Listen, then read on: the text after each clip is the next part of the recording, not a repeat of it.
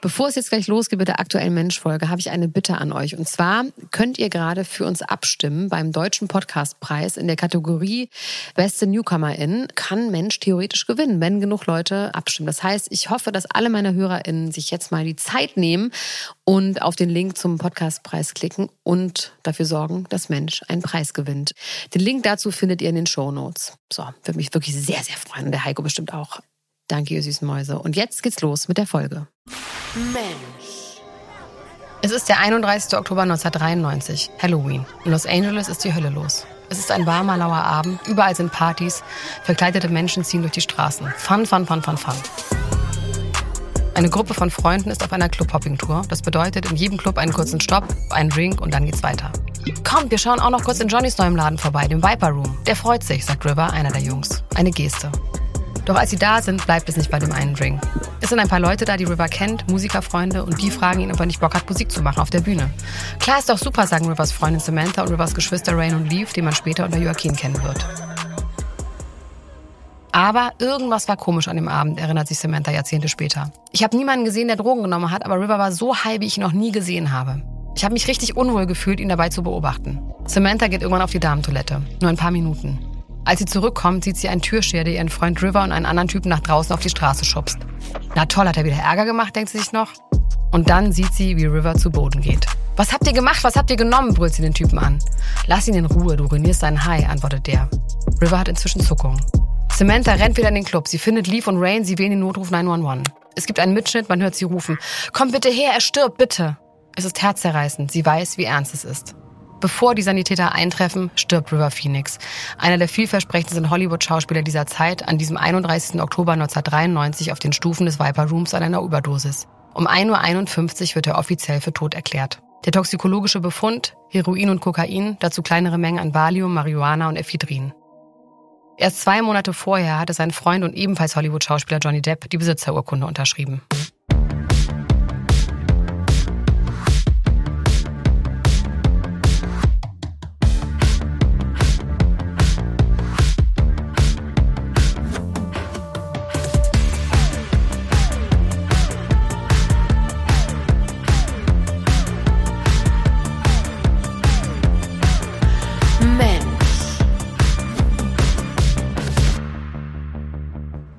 Und herzlich willkommen zur zweiten Folge Mensch Johnny Depp. Mein Name ist immer noch Elena Gruschka. Ich bin auch immer noch Deutschlands Nummer 1 Gossip Podcasterin und bei mir ist immer noch mein Kollege und vielleicht irgendwann mein Freund Heiko Beer. Hallo. Heiko Beer, wie geht es dir in Köln? Mir geht's gut. Wie geht's dir denn? Mir geht's super. Ich komme gerade aus Hamburg. Ich war gestern mit Jasna Fritzi Bauer, die ist ja auch Freundin dieses Podcasts, äh, war ich bei einem Björk-Konzert. Äh, was? Björk? Ja. Ja. Der ähm, Björk. Nee, die Björk natürlich. Der Taxifahrer hat gefragt so, ja, was macht denn der Björn für Musik? Und haben gesagt, nee, es ist Björk. Wie die Isländer sagen, meine Mutter ist ja Isländerin. Sag das nochmal so richtig, damit ich weiß. Björk. Ah, Björk. Ah, okay. Björk. Björk. Ja, und Björk hatte sogar Geburtstag. Ich bin, muss ich jetzt einfach mal sagen, und ich sage das selten zu dir, ich bin neidisch. Ich wäre gerne dabei gewesen. Ja, es war auch irgendwie toll. Es war allerdings in der Barclays Arena. Ah, okay. Das würde ich gerne nochmal in der Elbphilharmonie oder in der Philharmonie in ähm, Berlin mir angucken. Es ist schon krass, in so großen Hallen solcher Art von Konzerten zu sehen, die ja wirklich so ein Gesamtkunstwerk sind. Es ist ja fast eine Oper. Ne? Also sie hat krasse Visuals. Sie hat sieben Flötenspielerinnen.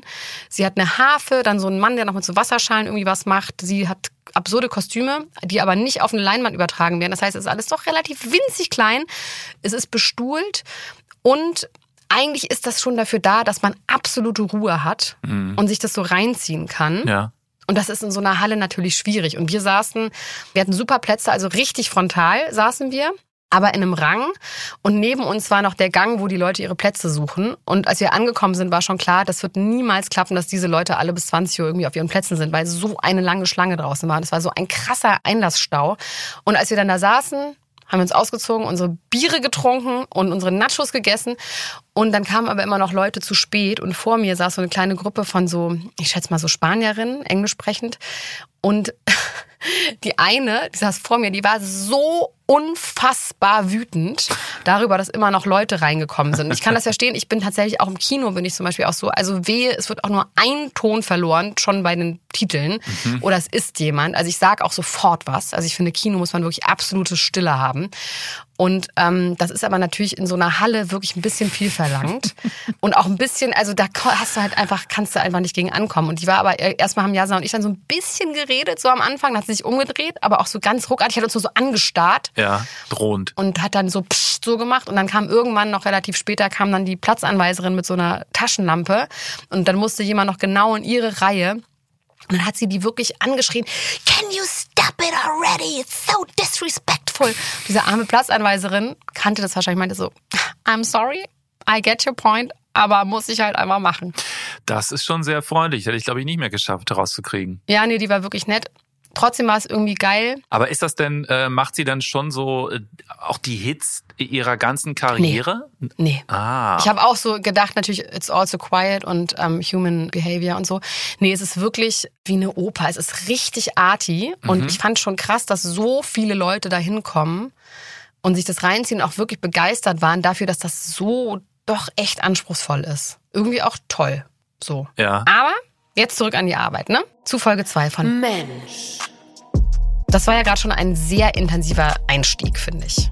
Der Viper Room ist ein Musikclub und für Johnny eigentlich nur ein sogenanntes Vanity Project. Das nennt man in Amerika so. Johnny hat Geld, Zeit und ist ein bisschen gelangweilt. Warum also nicht in einen Club investieren? Er ist doch eh abends gerne unterwegs und einen eigenen Ort haben, an dem er dann all seine Promi-Freunde treffen und Musik machen kann. Geil.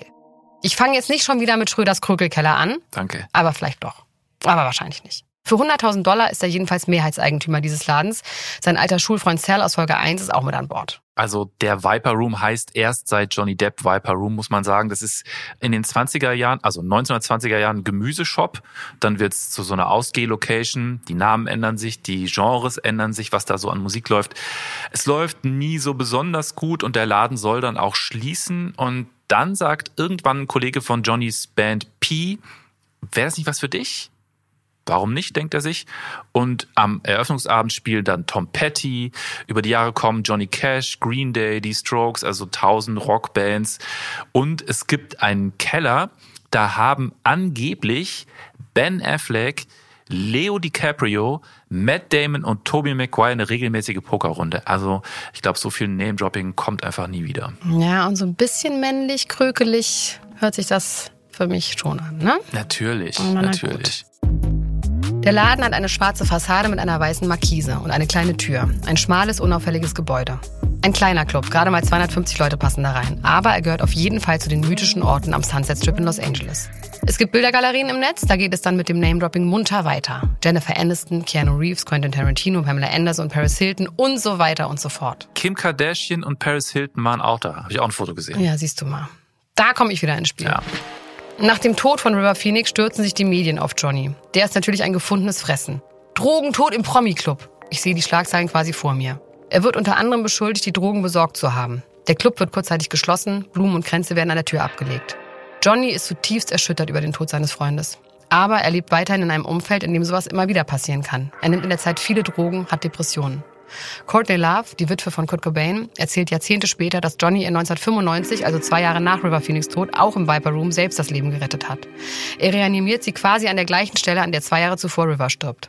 Das finde ich eine ziemlich heftige Geschichte.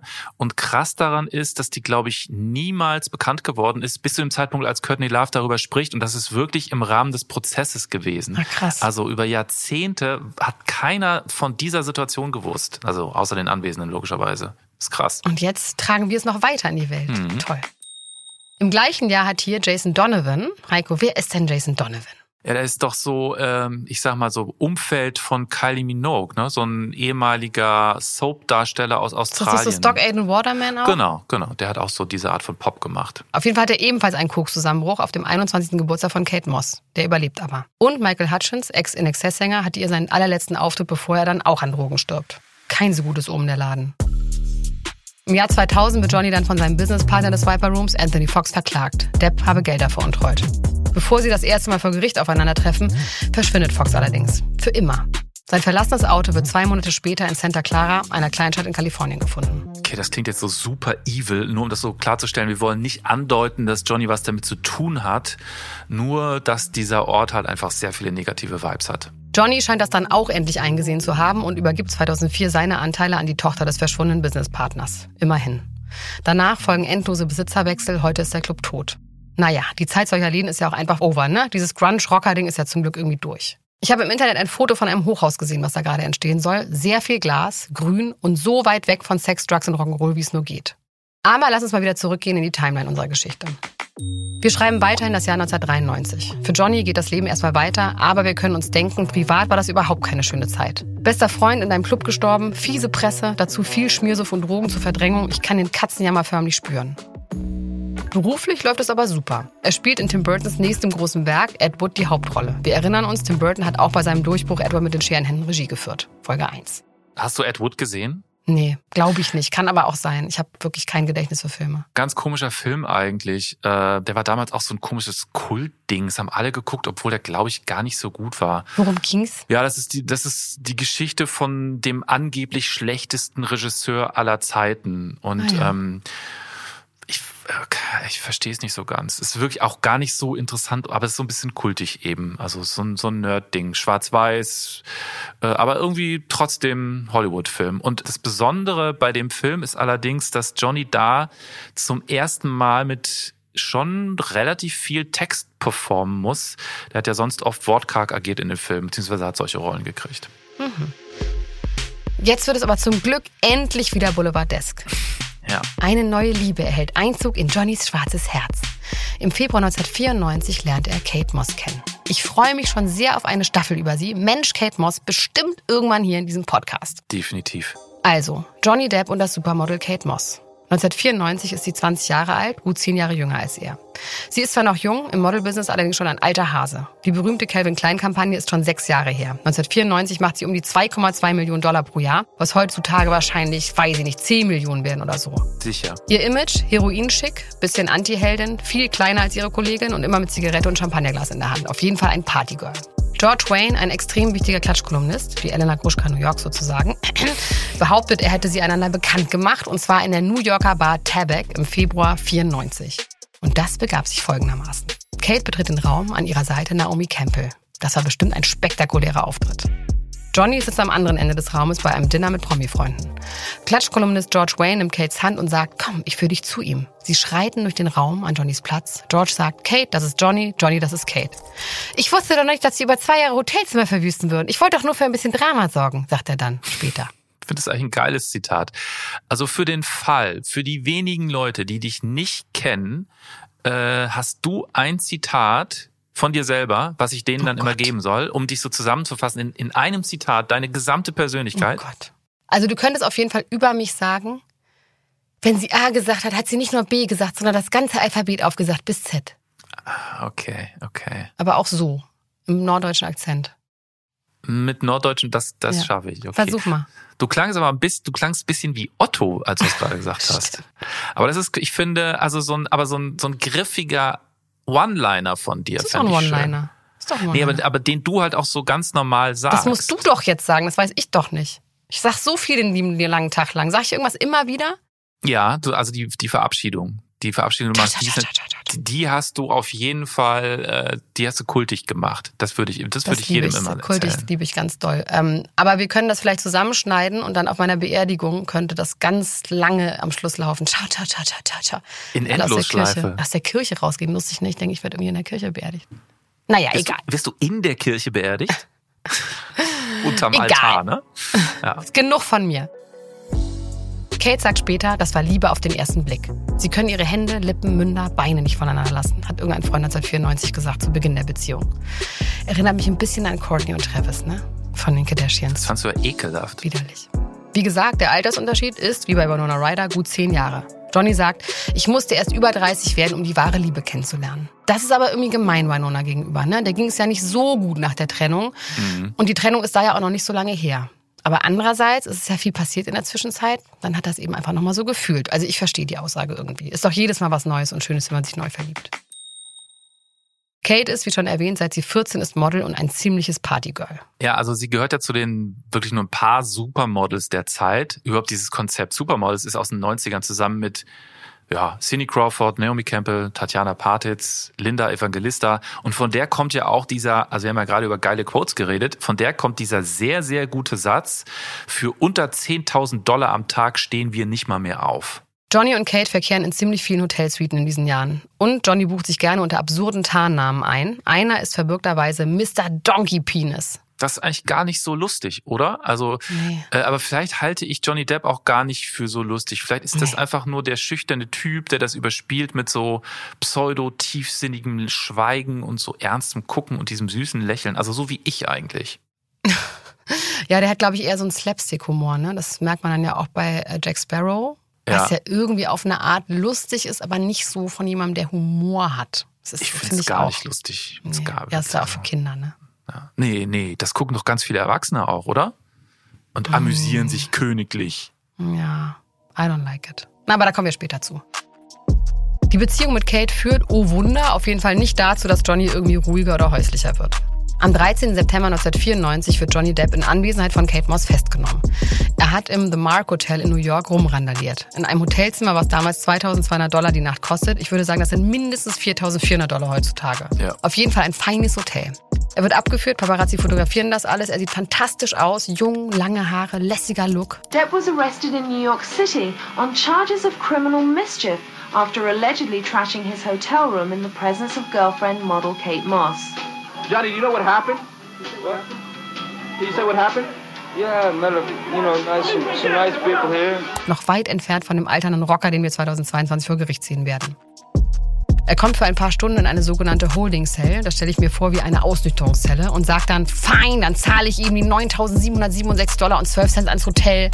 Der Hotel-Security Jim Keegan, der damals in der Nacht von Montag auf Dienstag Schicht hatte, schilderte den Vorfall so. Das Ganze auf einen Montag, ne, das spricht ja auch schon für sich. Johnny hatte auf jeden Fall keinen 9-to-5-Job, obviously. Also, Jim Keegans Schicht begann um Mitternacht und sollte bis morgens um 8 dauern. Und so beschreibt er das Ganze. JD, also Johnny Depp, kehrt in den frühen Morgenstunden aus dem Nachtleben zurück und schlurft dann immer wieder durch die Hotellobby. Er begab sich dann in seine Suite mit der Zimmernummer 1410, aus der der Wachmann gegen 4 Uhr großen Lärm hörte. Durch die geschlossene Tür fordert Keegan JD auf, das Hotel umgehend zu verlassen. JD beruhigt sich nicht, Keegan holte schließlich die Polizei. JD wurde in Handschellen zum 19. Revier gebracht. JD hat das Zimmer völlig verwüstet, Schränke beschädigt, Vasen und Glas zerbrochen. Aber Gewalt gegen Kate wird hier nicht dokumentiert. Ist ja nicht uninteressant im Hinblick auf das, was uns in Folge 3 noch erwartet. Ja. Hm, ob das so stimmt, wir können es nicht wissen. Ne? Lange hieß es, sie hat sich währenddessen im Zimmer versteckt. Seit letztem Jahr heißt es, sie hat geschlafen. Während er so rumrandaliert hat, dass der Sicherheitsdienst die Polizei geholt hat, hat auf jeden Fall einen gesegneten Schlaf, die Liebe. Heiko, hast du mal randaliert oder warst mit Leuten in einem Raum, die randaliert haben? Ich glaube, es würde dich jetzt nicht überraschen, dass ich selber nie randaliert habe, aber ich war mal auf so einer Party in einem Abbruchhaus. Also da war das aber auch die Idee. Also das, ja, ne, da ist die Hemmschwelle nicht so groß. Genau, da war das irgendwie nicht so problematisch. Ja, du sicherlich.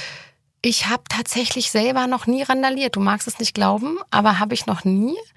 Ich war allerdings mit Männern zusammen und habe beigewohnt, als Männer randaliert haben, sogar auch einmal in einem Hotelzimmer. Ähm, allerdings, das heißt jetzt nicht, dass es bei Johnny Depp auch so war, aber in meinem Fall war das so, dass das keine Gewalt gegen mich war, sondern es war einfach Suff und über irgendwas aufgeregt und dann so Stühle, also wirklich so klassisch einfach Hotelzimmer verwüstend. War natürlich auch aus der Musikbranche, die Jungs, mit denen er unterwegs war. Das war anstrengend und nervig, aber ich hatte jetzt keine Angst. Das Ich hatte wollte eher so ein sagen, bisschen fand, was. du hast dich jetzt nicht bedroht gefühlt, ja? Nee. Es war einfach nur so, ach Jungs, das nervt doch jetzt. Mhm. Es kommt doch gleich einer, müssen wir umziehen, ist vier Uhr nachts, also eher so. Johnny Depp hat für das Ganze eine offizielle und ich würde mal sagen ein bisschen kultige Version entwickelt, die er bis heute zum Besten gibt. Aus dem Schrank sei ein Gürteltier gesprungen, was er versucht habe zu fangen. das hat er schon in der Nacht gesagt. Bisschen lol. Ich spekuliere mal Ablenkungsmanöver oder Drogen mit Halluzinationen. Also der Regisseur John Waters hat den sehr, sehr guten Satz dazu gesagt, der Roomservice muss schon schlecht gewesen sein. Funny stuff, aber vielleicht auch bisschen so eine Idee des anderen Johnny Depp. Also die Seite, über die alle so wahnsinnig überrascht waren beim Prozess gegen Amber Heard. Tja, also dass da jemand überrascht war, das hat mich wiederum überrascht, oder? Der war ja schon so ein Bad Boy und hatte so ein Image. Dass er jetzt Hotelzimmer zerschlagen hat, das wundert mich nun wirklich gar nicht. Äh, Ich wusste es nicht, muss ich ganz ehrlich sagen. Ich habe das nicht, äh, also so genau habe ich, glaube ich, sein Leben nicht verfolgt. Eine Woche vor dem Gürteltiervorfall, auch im September 1994, hatte Johnny in einer Bar einem Gast brutal an den Ohren gezogen, weil der aus Versehen Johnnys Brille an sich genommen hat, die auf der Theke lag. Die Beziehung mit Kate geht irgendwie so weiter. Sie sind permanent unterwegs, viel in Hotels, klar, sie arbeiten viel und reisen um die Welt, so wirklich sesshaft sind beide nicht. Und es gibt immer wieder Ärger mit Hotelangestellten. Im Royalton Hotel New York schreien die beiden sich so laut an, dass jeder das mitbekommt. Und im Chateau Marmont in L.A. hatten sie angeblich Sex in jedem der 63 Schlafzimmer. Ja, Chateau Marmont, das ist ja so ein ganz, ganz legendäres und auch schon so kultiges Hotel, würde ich mal sagen. Ich war da sogar schon mal. Ich habe vor tausend Jahren in einem anderen Leben mal äh, die Red Hot Chili Peppers interviewen dürfen. Und das Interview war angesetzt im Chateau Marmont. Und ähm, da werden dann immer so Räume gemietet. Und da saßen wir alle auf dem Boden und haben dann die neue Red Hot Chili Peppers Platte gehört voll absurd. Das ist gemütlich. Und ähm, ja, also alle Journalisten waren auf dem Boden. Die Band selber war natürlich nicht dabei. Ach so, ich dachte du mit den Red Hot Chili, Red Hot Chili Peppers. Nee, nee, nee, nee. Also das war dann das Treffen, das dazu kam es dann dann erst später in anderen Räumen und auch getrennt voneinander. Aber was eigentlich so ein richtig geiler Moment war, den ich damals auch sehr viel weiter erzählt hat, war, als ich angekommen bin und da noch gewartet habe, da wurde ich irgendwie so abgeholt von irgendjemandem, um den richtigen Raum zu finden, ist äh, so ein schwarzer Range Rover gekommen und äh, in die Tiefgarage gefahren. Das konnte man sehen und äh, hat versucht einzuparken hat es nicht geschafft und dann ging die Tür auf und dann ist Paris Hilton ausgestiegen und hatte so einen kleinen Hund in so einer Handtasche und hat dann den Schlüssel so einem Hotelmenschen gegeben. Der musste dann ihren riesigen Range Rover einparken. Das war so eine geile äh, Los Angeles Situation für mich. Mensch, Paris. Da freue ich mich auch schon drauf. Na, ich weiß nicht. Ein Freund erzählt später, Johnny schlägt die Frauen nicht. So einer ist er nicht. Der wird nur sauer und lässt irgendwie Dampf ab. Gerne auch mit Selbstverletzung. Hat er uns in Folge 1 ja auch schon erzählt. Also uns selber natürlich nicht, aber wir haben darüber berichtet. Seine Arme sind voll mit Narben von selbstverpassten Messerschnitten. Ich habe eine lustige Beziehung zu meinem Körper. Es klingt lächerlich, aber Dinge halb durchziehen ist nichts für mich. Einmal legt er ein Feuer und zerstört dabei fast sein Gesicht, als er mit Benzin im Mund ins Feuer bläst. Das ist schon hart selbstzerstörerisch. Also da muss jetzt auch kein Freud sein, oder? Um das zu analysieren. Aus dieser Zeit stammt übrigens auch der Versuch, das Winona Ryder Tattoo zu entfernen, von dem dann Vino Forever übrig bleibt. Das hat er natürlich wegen Kate gemacht. Im September 1995 sind sie im englischen Frühstücksfernsehen. Does it, does it make it harder though to keep a relationship going when it's in the public eye? No. Johnny? no, no, no, no. Kann man sich kaum vorstellen. Ne? Johnny Depp und Kate Moss morgens um halb zehn in einer Art gelben Kinderzimmer mit Flamingos auf einem kleinen Sofa. Der Kameramann trägt nur eine Unterhose. Ich weiß es doch auch alles nicht. Es geht um eine Charity, die sie unterstützen. Und dann unvermittelt die Frage, ist es eigentlich schwer, diese Beziehung aufrechtzuerhalten? Nein, sagt Kate sehr schnell. Johnny überlegt ein bisschen zu lange, zögert, lacht dann verlegen und Kate wird streng. Johnny! Ja. Das sind auf jeden Fall Vorboten, finde ich. 1997 ist die Beziehung zu Ende nach vier Jahren. Johnny sagt dazu, I have never got that emotional over a woman before. I've been so stupid because we had so much going for our relationship. I'm the one who has to take responsibility for what happened. I was difficult to get on with, I let my work get in the way and I didn't give her the attention I should have done. Das sagt er übrigens total häufig, dieses I was difficult to get on with. Also das sagt er eigentlich immer, wenn irgendwas schiefgelaufen ist, so ja, ich bin ja auch ein mhm. schwieriger Typ. Ja. Kate hat Folgendes gesagt, das ist ein Zeitdokument, deshalb für euch auch das auf Englisch. He was away a lot of the time and I go shopping, that ladies who lunch crap. It was so boring. The most lonely, shallow place. I was going insane. I'm not normally a depressed person, but I go really sad and we grew apart. Sehr gut, dein englischer Akzent, sage ich mal, wie du das hier so reingebracht hast. Wieder eine neue Facette.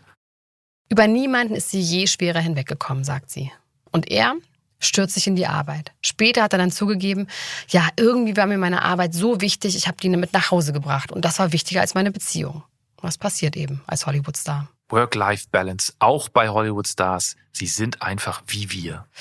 Lustig, darüber habe ich lange nachgedacht und dann ist mir aufgefallen, dass das bei mir wirklich ganz anders ist, weil ich habe wirklich eine gute Work-Life-Balance im Sinne von, ich habe viel Life und wenig Work, aber ich bin ja Single. Das heißt, es kann niemand mit mir teilen bin mal gespannt, wie das dann wird, wenn ich dann wieder einen Partner habe. Ob ich dann immer noch so viel zu Hause bin oder dann wieder ganz viel arbeite. Ist ja auch mal ein Escape. Ich finde Work-Life-Balance als Single ist wirklich was ganz anderes als Work-Life-Balance als Familienmitglied, oder? Voll, aber ich muss auch echt sagen, ich arbeite halt einfach nicht so viel. Ah. Jetzt so im Verglichen zu dem, was ich an Zeit für mich habe. Du hast es gut, ja. Ja. Aber ich habe keine Beziehung, bin immer ganz alleine und guck Fernsehen. Naja. Neben seinen Frauengeschichten gab es aber auch immer wieder Männer, die eine große Rolle gespielt haben. Seine Familie irgendwie nicht, oder? Nee, Schwestern, Brüder, Mutter, Vater? Was wissen wir darüber? nicht so richtig. Nicht so eine Nee, ne? große Rolle, nee. Tim Burton hatten wir ja schon, aber auch Marlon Brando war so ein Mann. Ich glaube, den kennt man heute noch aus der Pate oder Apocalypse Now. Brando ist Johnnys Idol. Die beiden lernen sich im März 1994 kennen, kurz nachdem sich Johnny in Kate Moss verliebt hat. Er trifft ihn in seinem Haus am Mulholland Drive. Johnny ist sehr nervös, wie häufig in sozialen Situationen. Das sagt er laufend, dass er socially awkward ist, dass er trinkt, um das zu überbrücken und sich dann auch wieder komisch benimmt. Ja, also Marlon Brando, der ist heute, ich würde mal so weit gehen, zu sagen, fast schon vergessen oder ist das irgendwie zu hart? Na, der Pate hat bei jungen Leuten schon noch so einen, hat schon noch so einen die Kultstatus. Filme schon, aber ich meine, seine richtig seine Bedeutung als Schauspieler. Also der ist zusammen mit James Dean einer dieser ganz alten Hollywood-Schauspieler, die so dieses Coolness-Ding reingebracht haben. Also es gab davor natürlich Humphrey Bogart, aber das waren Männer. Und mit Brando kommt sowas, ja, so Jugendlichkeit zusammen mit Rebellentum und so Draufgängertum und so. Und also so ganz kleine Sachen wie Füße auf den Stuhl stellen beim Reden und so rumhantieren. Naja, das sind so Kleinigkeiten, ne? aber es ist ein, ist ein harter Bruch. Und vielleicht hat Johnny da auch wieder eine Vaterfigur gefunden, oder? So wie bei Tim Burton vielleicht auch. Also seiner war ja irgendwie still und zurückhaltend und ziemlich schnell raus aus allem. Brando ist wahnsinnig fürsorglich mit Johnny. Er erkundigt sich nach ihm, gibt ihm Tipps, nimmt ihn in Schutz. Er wird, wie gesagt, eine Vaterfigur, die Johnny immer gefehlt hat. In einem Interview mit dem Fokus sagt er, Marlon war ein echter Schatz. Ich weiß noch, wie ich ihn zum ersten Mal in seinem Haus in Beverly Hills besuchte. Ich klingelte, die Tür ging auf und das erste, was ich sah, war seine riesige Dogge. Mit einem Hechtsprung war ich wieder im Wagen. Dann kam Marlon. Er verscheuchte das Monster, ging auf mich zu und umarmte mich. Vielleicht eine Minute lang. Er war ein unheimlich warmherziger, fast zärtlicher Mann, der sich wirklich kümmerte. Brando war ja in seiner Primetime ein sehr attraktiver Mann. Später lässt er sich aber ganz schlimm gehen. Ihm ist alles egal, vor allem die Medien. Bei mir ist auf jeden Fall der Marlon Brando mit starkem Übergewicht und heruntergelassener Hose hängen geblieben. Bei mir nicht. Bei mir sind echt diese Filmrollen hängen geblieben. Also Gott sei Dank. Den wichtigsten Rat, den er Johnny gegeben hat, halte bloß deine Familie und deine Kinder aus der Presse. Und daran hat Johnny sich tatsächlich größtenteils und einigermaßen gehalten. Und dann kommt ein weiterer Mann ins Spiel, der Johnnys Karriere auf ein neues Level bringen wird. Hunter S. Thompson. Also so, jetzt geht's sehr viel um Männlichkeit hier. Endlich. Also Thompson ist Journalist, Autor, Schriftsteller, also der hat so ein ganz eigenes Branding für sich quasi gefunden, Gonzo-Journalist. Äh, Das ist, ich würde mal so verkürzt sagen, sich selber reinbringen in die Reportagen und halt dahin gehen, wo es richtig weh tut. Ne? Also und dann mit Drogen experimentieren und so und einfach Teil der Geschichte werden und irgendwann auch so ein bisschen abdriften. Also dass man nicht mehr richtig checkt, ist das jetzt Reportage oder ist das Fantasie? Hab ich auch mal gelesen, weil das irgendwie so ein Ding war, ähm, ist nicht so gut gealtert. Weiß auch nicht. Das, ähm, auch das werde ich wahrscheinlich nie wieder lesen. Ähm, ansonsten ist von ihm geblieben und dann auch später in einem Mainstream gelandet ein Film, Fear and Loathing in Las Vegas. Hauptdarsteller unser Johnny. Genau, das ist so ein psychedelischer Hollywood-Film von 1998. Der basiert auf einem Buch über zwei Reisen, die Thompson gemacht hat und ist im Grunde ein zweistündiger Drogenrausch. Ein Abgesang auf die Hippies. Und ein Kultfilm, also für manche Leute, vor allem für Männer natürlich. Johnny liebt das Buch, auf dem der Film basiert, schon als Teenager. Und im Dezember 1994, das war aber offensichtlich ein wichtiges Jahr für Johnny, oder? Wird er eingeladen, den Autor hinter diesem Kultbuch zu treffen. Johnny reist dafür extra nach Aspen, das ist in den Bergen in Colorado und das Promi-Skigebiet, sozusagen das St. Moritz Amerikas. Dort befindet sich die Lieblingsbar von Thompson, die Woody Creek Tavern. Johnny sitzt gespannt da, nervös wie immer. Thompson betritt die Bar und brüllt, aus dem Weg, ihr Bastarde! Und schwingt dabei eine Peitsche und einen Taser. Toll. Das scheint ein Prachtmann zu sein, wieder. Johnny ist natürlich sofort bromance-artig verliebt. Irgendwann landen sie bei Thompson zu Hause auf der Old Farm der Eulenfarm. So heißt das Anwesen direkt in der Nähe der Kneipe. Es ist zwei Uhr nachts und ich würde mal denken, die waren da nicht mehr so ganz nüchtern. Möglich, ja. An der Wand hängt eine Schrotflinte, die findet Johnny cool. Willst du damit schießen? Klar. Gut, dann müssen wir jetzt eine Bombe bauen. Wir sind jetzt gerade in so einem Part der Geschichte, da kannst du auch richtig relaten, oder? Ich muss ehrlich sagen, also Quatsch machen betrunken kann ich tatsächlich mit relaten. Sie füllen also Nitroglycerin in Propanglasflaschen und stellen die hinterm Haus auf. Johnny feuert mit der Schrotflinte auf diese Konstruktion und alles fliegt in die Luft, 30 Meter hoch. Der Beginn einer großartigen Männerfreundschaft. Es liegen 25 Jahre zwischen den beiden, aber egal, BFF, Best Friends for Life, aber in echt. Nachts ruft Thompson Johnny gerne an und stellt Fragen wie Colonel, was wissen Sie über die schwarzhaarige Zungenkrankheit? Oder in einer anderen Nacht, ich bin in Kuba, ich will was über Fidel Castro schreiben. Also fliegt Johnny nach Kuba. Wenn Hunter so eine Bitte äußert, macht man es möglich, sagt Johnny dazu. Es gibt sogar so ein bisschen Video-Footage von dieser Freundschaft. So dunkle, verwackelte Videos in Johnnys Wohnung, äh, wo er Thompson dazu bringt, seinem Vogel Sprechen beizubringen. Great, man. Very good.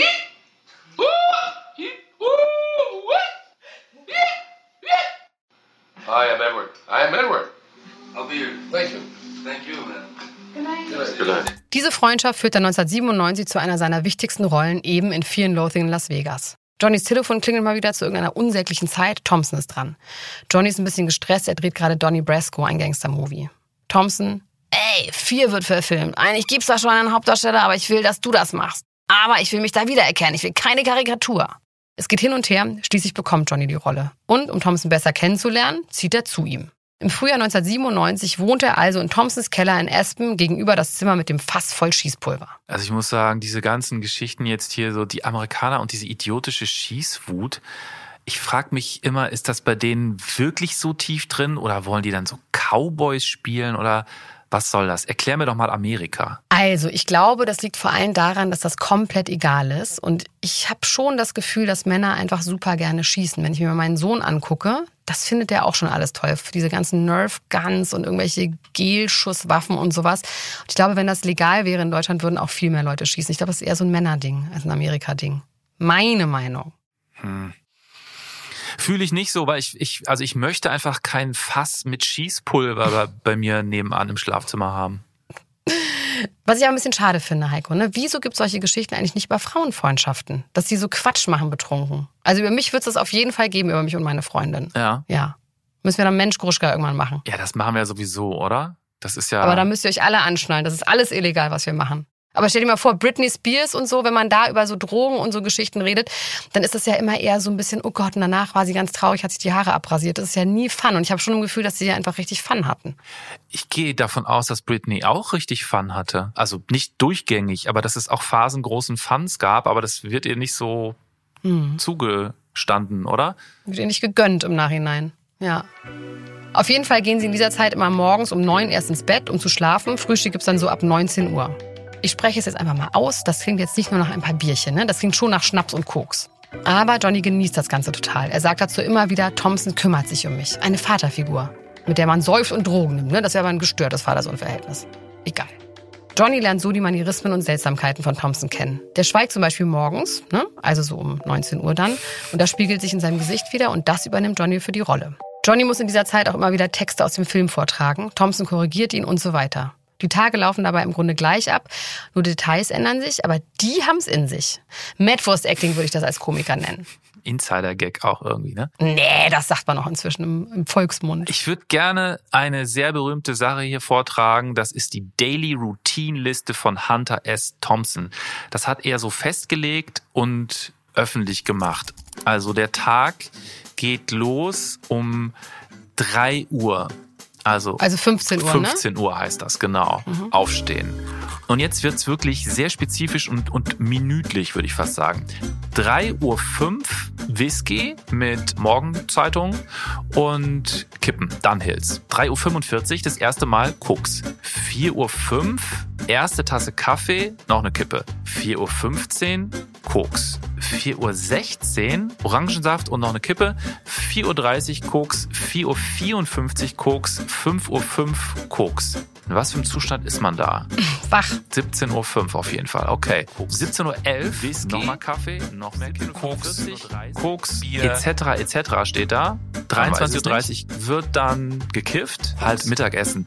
Heineken. Kippen. Zwei Margarita. Noch mehr Bier. 4 Uhr Koks für den Weg nach Hause. Noch mehr 18 Uhr. Whisky würde ich sagen. Ey, und der hat zu diesem Zeitpunkt ja noch nichts sonst gemacht in dem Sinne, oder? Gedacht. Ab 21 Uhr ist die Formulierung ab da ernsthaftes Kokainkonsum. Ab 22 Uhr Acid, 11 Uhr Chartreuse, 23.30 Uhr Coke, französischer, nein, den Rest kann man jetzt so zusammenfassen. Irgendwie von 5 nach 12 bis 6 Uhr morgens gibt's Kokain, Gras, Whisky, Kaffee, Bier, Zigaretten. Ähm, was sagst du zu diesem, was sagst du dazu?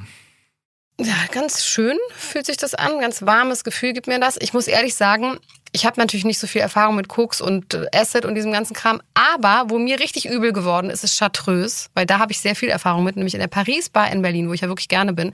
Da gibt's irgendwann zu später Stunde gibt's immer Chartreuse aufs Haus. Das ist so ein Kräuterschnaps, das ist ein bisschen wie Absinth schmeckt. Okay. Das, das ist widerlich und davon habe ich die grauenhaftesten Kater gehabt. Das heißt, das alleine würde mir schon reichen, um drei Tage aus dem Leben gekegelt zu sein. Deswegen, ich sag mal Hut ab. Ich habe ein bisschen Respekt auf jeden Fall. Also ich meine, wir haben ja am Anfang gesprochen über Gonzo-Journalismus. Das ist so eine Mischung wirklich aus auch Facts und, und Fantasie, um es ein bisschen äh, peppiger zu gestalten, sage ich mal. Also insofern, ich gehe jetzt mal davon aus, das ist auch Inszenierung zumindest in Teilen. Äh, es geht natürlich auch ums Imagebilden. Das ist, ich würde fast sagen, das ist eine Facette, die Johnny Depp eigentlich eher nicht übernommen hat, oder? Also der ist eigentlich immer eins zu eins, so wie du halt. Findest du? Also ich finde, in dem Prozess ist der schon ganz schön mit diesem Blick und diesem mm, mm und sowas. Ich finde, der ist auch ganz schön manieriert und macht so einen auf bisschen keck und so. Also ich finde den nicht wirklich authentisch. Hm. Bad Boy Image und so. Vielleicht bin ich da auch einfach reingefallen und halte das für einfach seine Persönlichkeit und gar nicht so sehr als Inszenierung. Okay, also dieser Film Fear Nothing wird in Amerika eher verrissen. In Europa wird er aber ein echter Kultfilm, vor allem für kiffende Jungs. Ich denke, Thompson war letztendlich damit zufrieden. Die Freundschaft zwischen Johnny und Thompson bleibt bis zum Tod von Thompson bestehen. Johnny sagt dazu, es war eine große Liebesgeschichte zwischen uns bis zu seinem Abgang 2005. Mit 68 Jahren schießt sich Hunter Thompson in seinem Haus in Aspen in den Kopf. Wie es danach weitergehen soll, hält er vor seinem Tod ganz genau fest. Seine Asche soll verstreut werden. Von Johnny. Wobei verstreut ist nicht ganz das richtige Wort. Eher soll sie verschossen werden. Mit einer Kanone. Einer Riesenkanone. 90 Meter hoch. Johnny bemerkt dann aber eher aus Zufall, die Freiheitsstatue ist 93 Meter hoch. Hm. Das würde Thompson aber hassen, wenn seine Kanone kleiner als die Freiheitsstatue wäre. Also lässt Johnny eine 95 Meter lange Kanone bauen und ballert die Asche seines Freundes in die Luft. Dazu läuft Mr. Tambourine Man von Bob Dylan. Drei Millionen Dollar kostet der Spaß. Der Witz ist, dass wir uns so viel damit auseinandergesetzt haben, dass wir gar nicht dazu kamen, über den Verlust unseres Freundes nachzudenken, sagt Johnny später über diesen Act. Man muss es ihm lassen, bis in den Tod, eine Drama Queen, dieser Thompson. Und jetzt kommen wir nach dem ganzen Männerkram endlich wieder zu einer Frau. Das ist eines von sehr vielen Videos auf YouTube, die emsige Internetbienchen zusammengestellt haben. Der Inhalt? Es wird die Liebe von Johnny Depp und Vanessa Paradis gefeiert. Dieses Jahr hat 2,2 Millionen Views und besteht eigentlich nur aus Fotos von den beiden. Später kommen dann Babyfotos der gemeinsamen Kinder dazu, ein bisschen stimmungsvolle Musik und so einzelne Texttafeln mit Zitaten von Johnny Depp, wie sie sich kennengelernt haben. Also ich habe gemerkt, das ist fast schon so ein Genre für sich, das ist crazy. Ich glaube, da holen sich so Leute ihre Märchenstories aus der Boulevardwelt ab. Also, ah, die Prinzessin trifft den Prinzen, wie schön. Das klingt jetzt wieder so zynisch und abgefuckt von mir, aber ich meine es auch ein bisschen ernst, warum nicht? Scheint ja die Leute irgendwie auch so zu beruhigen. Äh, das ist vielleicht einfach das, was Klatschpresse früher so war. Also heute kann man als Hardcore-Fan einfach selber einsteigen und das selber machen und dann mit Musik und so Pipapo noch dazu. Ja. He got the wild days out of his system. Solche Sätze werden oft über Johnny gesagt, nachdem er mit Vanessa zusammengekommen ist. Die wilden Zeiten, über die wir jetzt anderthalb Folgen berichtet haben, vorbei. Und so ging die Geschichte mit Vanessa und Johnny los. 1998 bekommt Johnny eine Einladung von Roman Polanski. Ganz kurze Background-Info zu Polanski, die hier gar keine Rolle spielt, aber trotzdem erwähnt werden sollte, finde ich. Einfach so fürs Gefühl. Hollywood-Regisseur hat sich 1977 schuldig bekannt, mit einer 13-jährigen Sex gehabt zu haben, als er 43 war. Und seitdem geht er dem Urteil aus dem Weg, indem er einfach nicht mehr in die USA reist. Also menschlich gesehen würde ich sagen, jetzt nicht so ein geiler Typ, ne? Aber Johnny will ihn treffen. Auf jeden Fall soll Johnny nach Frankreich kommen, um dort in Polanskis neuem Film Die neunte Pforte mitzuspielen. Der Film ist ja auch egal, wir sind ja kein Filmpodcast, aber was drumherum passiert, ist gar nicht egal. Also, Johnny betritt das Fünf-Sterne-Hotel Kost, mitten in Paris. Und dort sitzt sie. Schwarzes Kleid, sehr tiefer Rückenausschnitt, viel Hals. Sie dreht ihren Kopf, er sieht ihr in die Augen und sofort verliebt. Johnnys Tage als Single sind gezählt. Sie kommen sofort zusammen. So erzählt er die Geschichte. Also Jole Taxi ist ehrlich gesagt das Einzige, was ich mit ihr verbinde. Und da ist sie fucking 14. Das ist äh, ein ziemlicher Hit, sowas gehauchtes, klassisch französisches, Chansonartiges.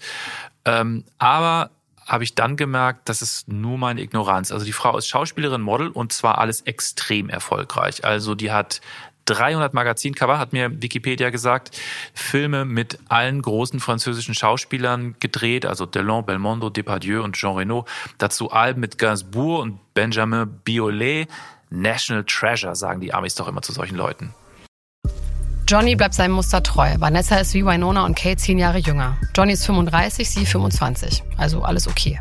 Und wie Kate hat sie mit 14 angefangen zu arbeiten, ist also auch ein alter Showhase. Und auch diesmal geht alles wieder sehr schnell. Im Herbst 98 verkünden sie, dass Vanessa schwanger ist. Das ist dann die Zäsur. Johnny, der Saufbold, tritt ab. Naja, er fängt jetzt nicht mit Yoga und veganer Ernährung an, würde ich sagen, aber er tritt kürzer. Am 27. Mai 1999 kommt Lily Rose Melody Depp zur Welt. Sie ist heute Schauspielerin und Model wie ihre Mutter. Drei Jahre später wird ihr Bruder geboren, der natürlich Familientradition John Christopher Depp der Dritte heißt. Da haben wir ihn. Der fliegt übrigens weitestgehend unter dem Öffentlichkeitsradar und das bleibt auch so. Johnny meint es anscheinend mit der Vaterrolle aber ernst. Er ändert ein paar Dinge.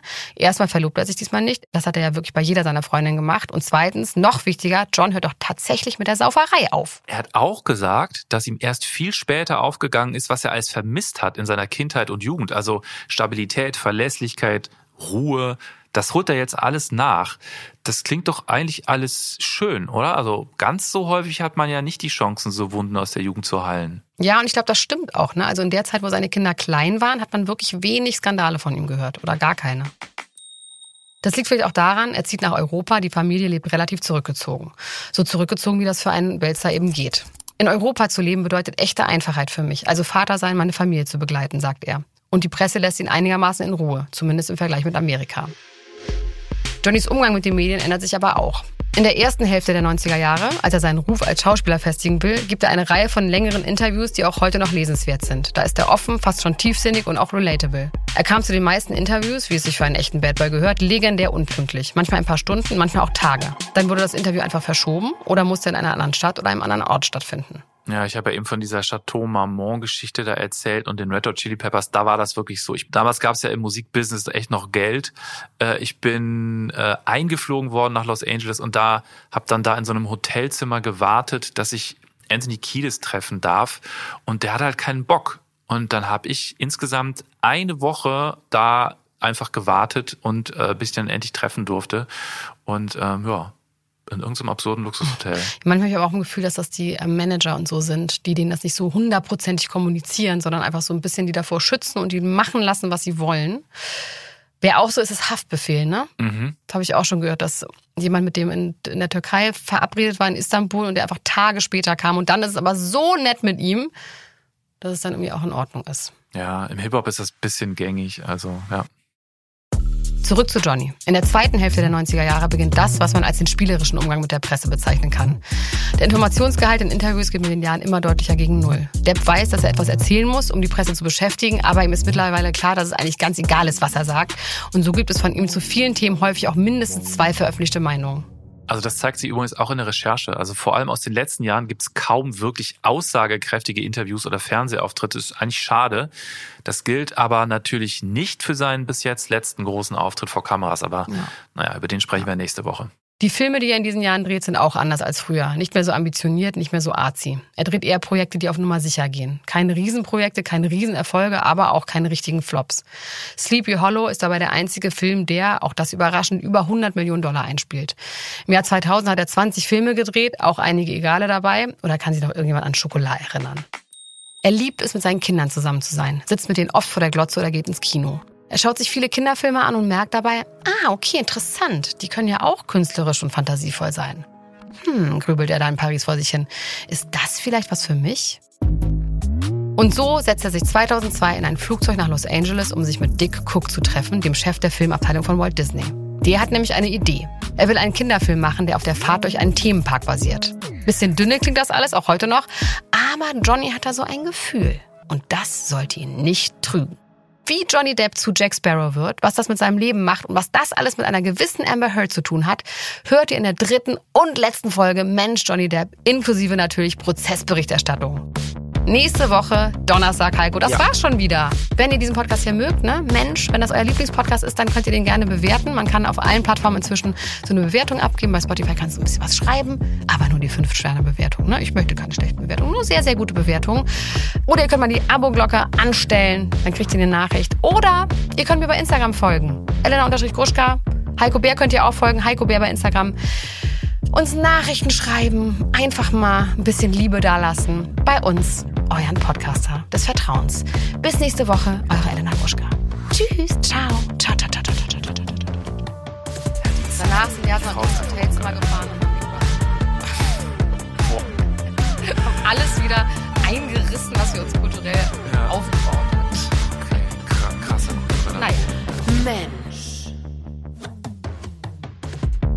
Mensch ist ein Podcast von Elena Gruschka und Heiko Bär, produziert von 7 One Audio und den Wakeword Studios.